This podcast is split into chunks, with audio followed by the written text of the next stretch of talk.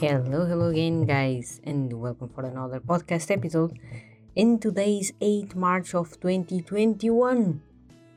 And yeah, uh, I'm not going to say to you Happy Women's Day because um, the fact that this that day still exists um, is the remembrance that uh, we are still not equal at all. Uh, and that is uh, what I defend as a feminist is to be equal in rights because uh, we are almost equal but um, yeah it's just uh, always is going to say on this almost and this almost freedom and um, i was thinking about um, talking about a, a, korean book but not going to. I am going to talk about um, a british book. Um, i'm going to talk about women don't owe you pretty by Florence Given, and then you're going to say, um, yeah, but uh, but they are privileged people, and you told about uh, uh, privileged people and all that. Yeah, I I did, I did, but I think um, I should give a voice to everybody. Uh, and yeah, we we need to acknowledge that there is unfortunately a racist pyramid and there is discrimination levels in between people and in between uh, women in between cis women and trans women and um, and all that. And the sexual orientation makes you also um, a target of, of discrimination or not. Um, but anyway um, this book has a lot of important points that i wanted to to tell you. Um, and so so needless to say um, i like this book but uh, i don't find that they, that that is for me.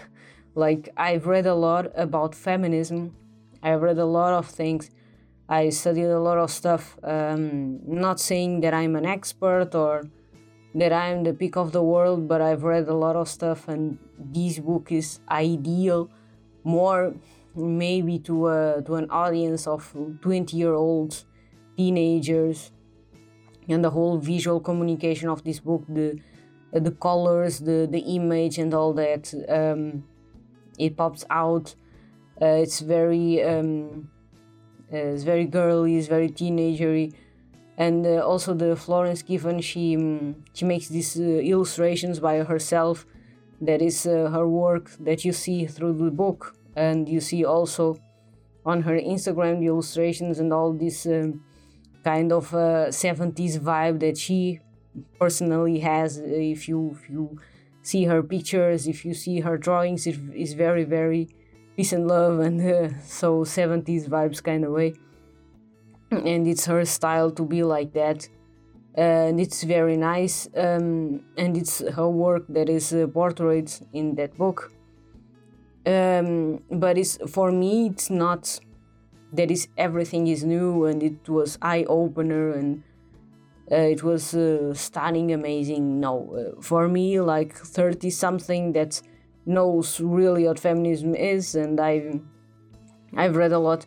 Then um, it's not the ideal, but I recognize that uh, it approaches a lot of uh, very good things. Um, it approaches uh, a lot of themes that are very useful and and for sure if you are um, finding out who you are if you are on that process on that um, beginning process of loving yourself the way you are of um, forgive you forgive yourself for some stuff and uh, in a way punish yourself so to say or acknowledge that you have some um, bad behaviors or that you had bad behaviors with yourself and uh, yeah that is uh, that is a perfect book. Uh, i think for is more for that audience than for me. But i kind of need to acknowledge that and not to say oh yeah this book is a crap. No it's very very useful and it's very nice. It's very well done.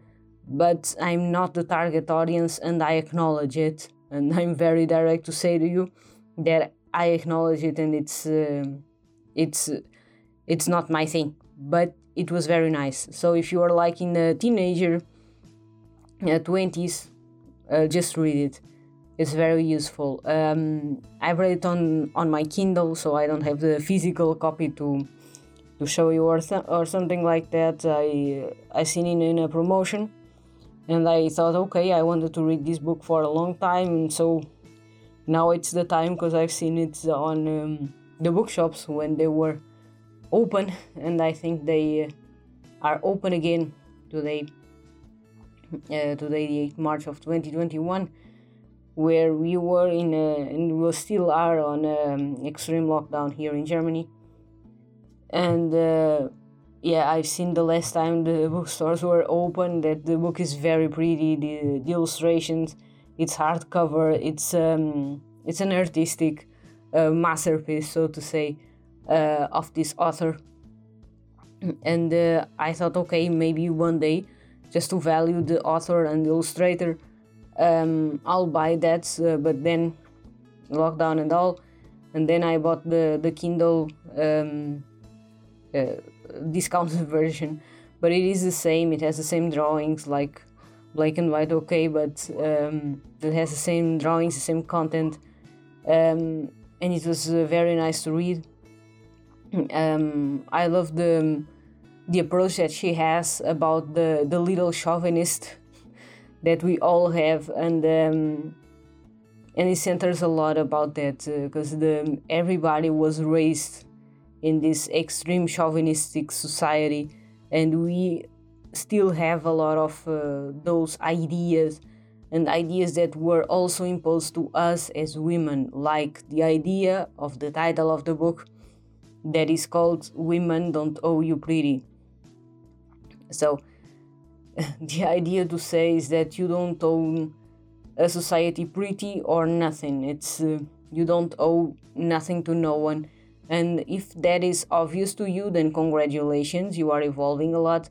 But for a lot of women, that is not obvious. Um, they still have an internalized thought that they need to be pretty 24 7, uh, that they need to be pretty out of the door and um, every time that you get out of the door you need to be made up and uh, have a very fantastic hair and that you need to be this and that and all that stuff and, uh, and stuff that are going to make you tired make you yeah yeah just tired and uh, out of the system you know you you get uh, overwhelmed with a lot of shit that you need to do for other people because the thing is that yeah we we love to to be dressed up and made up and uh, I can tell you I study fashion and I love it. I love this uh, this stuff but I don't feel obliged to be 24/7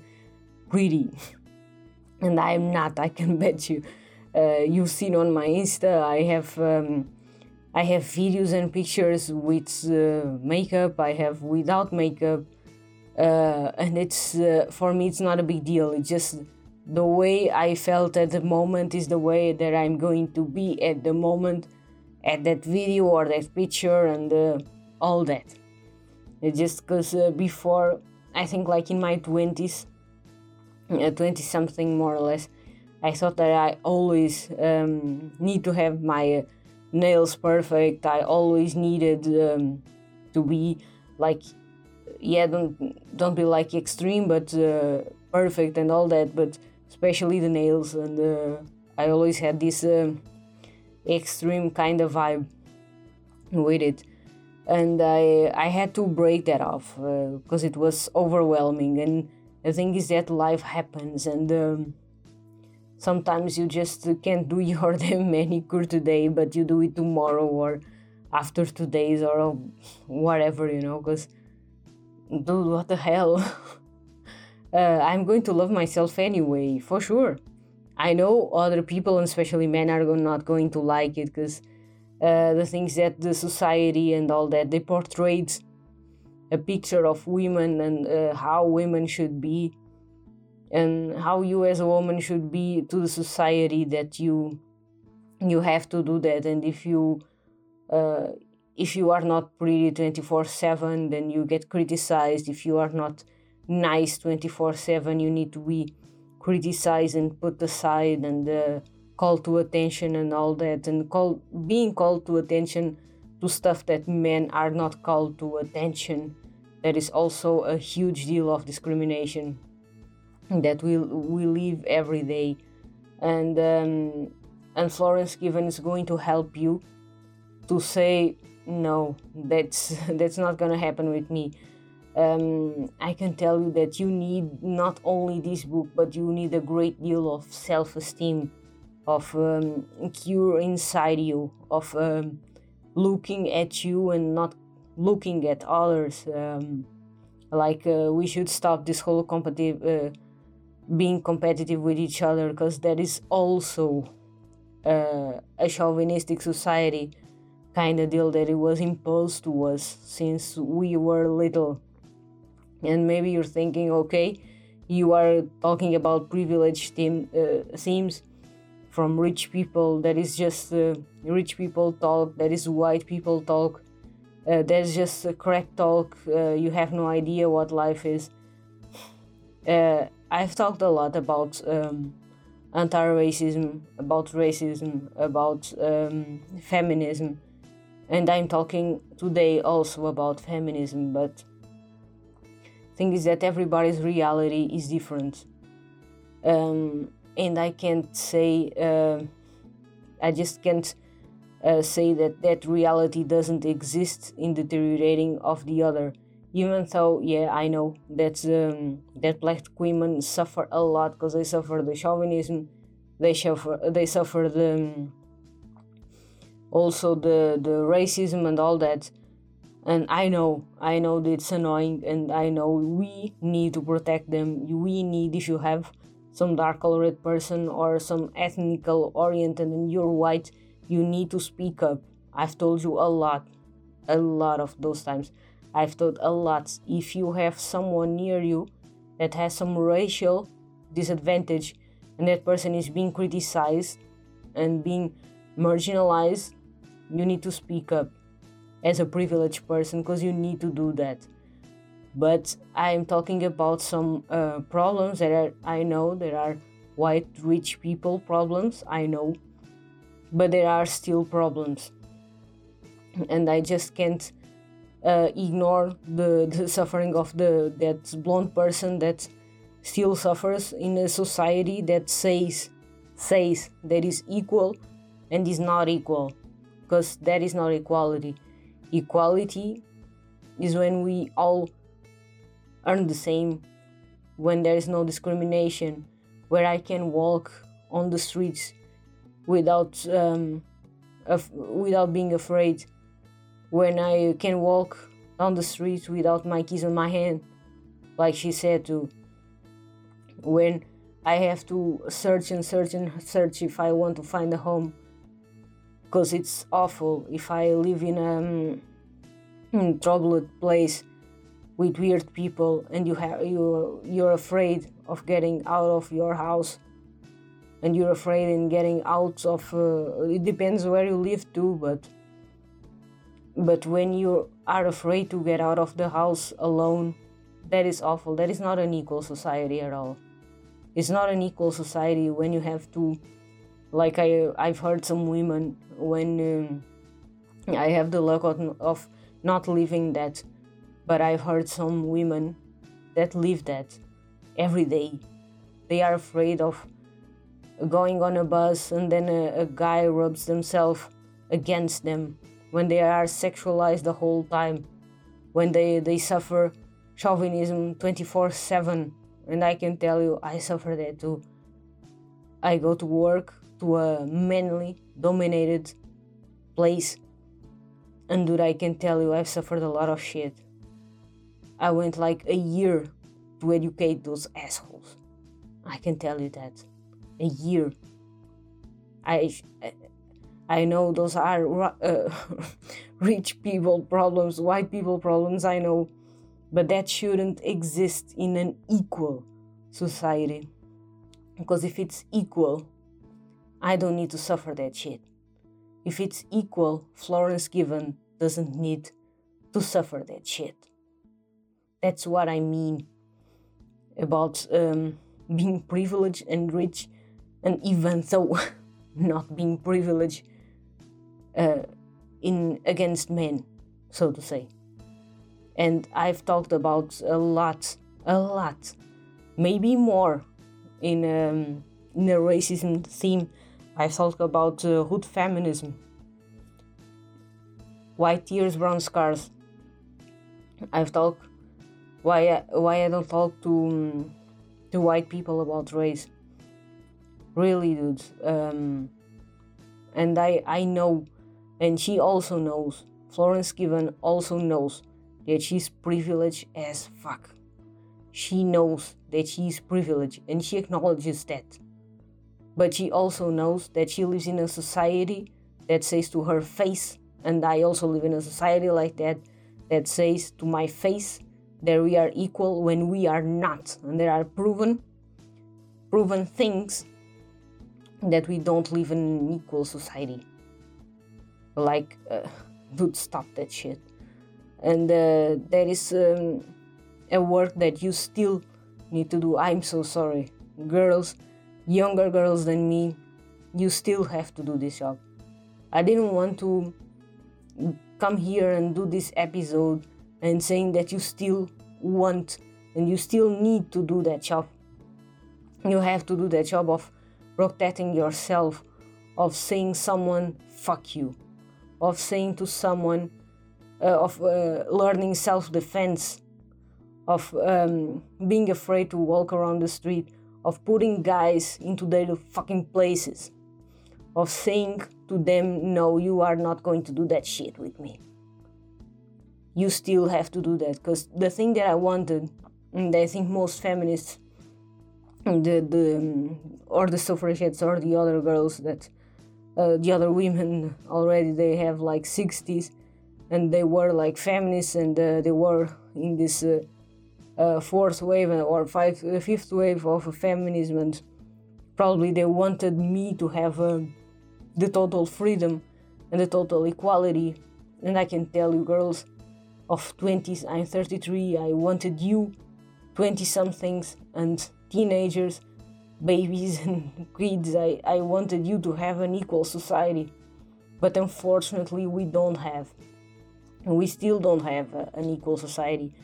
And that uh, hurts me the most. And um, and I really I um, I wanted younger generations to live um, this equality, the equality between men, women, LGBTQI uh, plus and um, and all the the ethnic uh, orientations and all uh, the sexual orientation that we could live in an equal society when um, where you as a trans woman can walk around the street and you can do whatever you want. And then you can then you can express your sexuality the way you are and the way you wanna.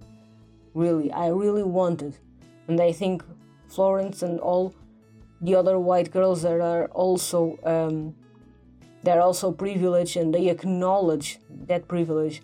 That i think it's the most important that you're white but you acknowledge that you're white. And you acknowledge that you have privilege. And you speak up for the ones that can't. The ones that are afraid. The ones that have a, a motherfucking date on Tinder, they are afraid of being of meeting a guy, of bringing a, a guy uh, home or something, of people that have um, I don't know. Um, they try to to live their life the best they can, and out of the blue they get raped, and then uh, and then you go to the police and the police say, oh yeah, your skirt was too short or some some crappy way like that like like the you are asking for it kind of kind of deal. Really think you really think that is the society that we want to live? But yeah we still live on this society. And you call you can call me white uh, white brick i don't know or all that um, but i really wanted to have or to live a society for the younger generations an equal society for everybody. And i don't mean just white people or uh, in between men and women white, but I mean between everybody. We should be all treated equal. And I think that is what uh, Florence Given wanted to say too. And so um, there was also um, some polemic things about this book and um, with another one. And I kind of can tell you it's maybe like a sign, uh, a zodiac sign thing, kind of. But I'm a Sagittarius and I don't give a fuck about this uh, whole polemic thing. And I um, and I think about polemic stuff two seconds and then I take five minutes to analyze the stuff uh, that originate the polemic. And so, so there was another um, another woman, another writer that wrote a book that is called What a Time to Be Alone. Um, I know it, uh, yeah, What a Time to Be Alone, sorry, uh, by Chidera Eggerue. Um, and yeah, and it was also on the same area of uh, self love, and uh, but it was on um, on a, a black feminist kind of way, uh, um, African originated, because she is um, um, African originated, and so um, and yeah, and she uh, published this book, and then she accused the Florence Given as um, as uh, copying uh, her book to write her own. I don't know if that's true, but the thing that I can tell you uh, is that this book, this is why women um, women don't owe you pretty. Um, it's uh, it's also some um, a lot of ideas that one gets through their life and uh, there are also ideas that i've seen also in uh, youtube. I've seen in youtube being talked about uh, for from women from men from coaches from a lot of people. So i can tell you it's not really the newest thing in the world. Uh, thing is that uh, florence given is a privileged person the um, publishers made made a very very good work in publishing this book. I can tell you the publishers, the Cassell, and the other one was the Quadrille Publishing. They made a very very very good job with publishing, with the marketing, with the with the whole um, being hardcover and all that and aesthetic because aesthetic sells and uh, the colors of the book they are very very attractive and because um, uh, i can tell you i'm a designer and the whole um, red with yellow and uh, this light pink it's an attractive you kind of get uh, magnet magnetized to that book whatever it is if it if you are scrolling just online it is uh, given you as a suggestion. Uh, if you are scrolling on instagram and is given to you as a suggestion. Uh, if you are on amazon and it's given to you as a as a buying suggestion.